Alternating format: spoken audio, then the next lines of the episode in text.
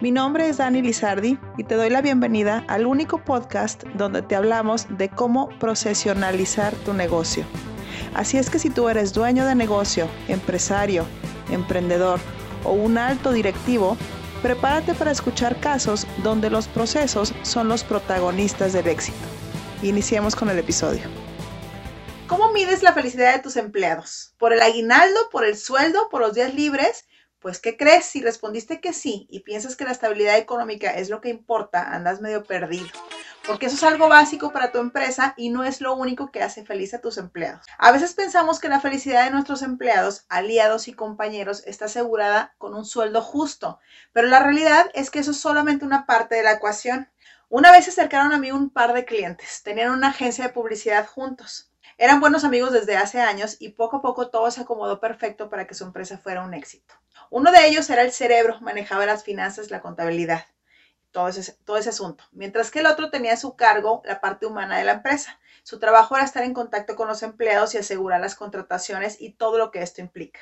Sin embargo, la realidad es que no estaba totalmente capacitado para ese puesto y aún no lograba dominar el arte de mantener todo bajo control. Este socio hacía miles de cosas para intentar mantener contentos a sus empleados, pero por más que lo intentara, la verdad es que su empresa tenía un grave problema. No lograba conservar a nadie y la rotación de personal era el pan de cada día, haciendo que el ambiente laboral se convirtiera en una experiencia estresante para todo el equipo.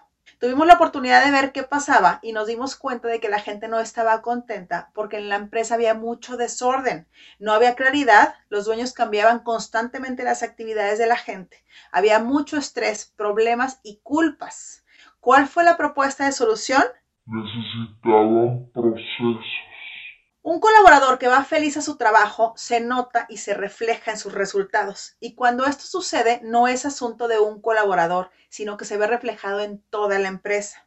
Entonces, si tienes dudas de que los procesos pueden hacer una empresa feliz, checa estos puntos. Con procesos tienes a la gente en el puesto correcto. Hay claridad en las funciones y eso lo combinas con las habilidades y competencias de tu gente.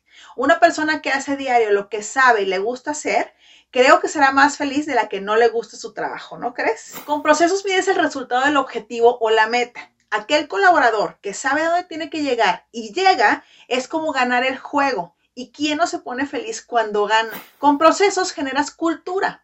Aparte de dar claridad, también puedes diseñar la cultura y el ambiente que quieres para tu empresa, tipo Google, momentos de juego, lugares para convivir, eventos, aunque parecen dos temas completamente ajenos, los procesos y la felicidad son como hermanitos. Comunicar la importancia y los beneficios de los procesos te puede llevar a tener una plantilla de pura gente bien feliz.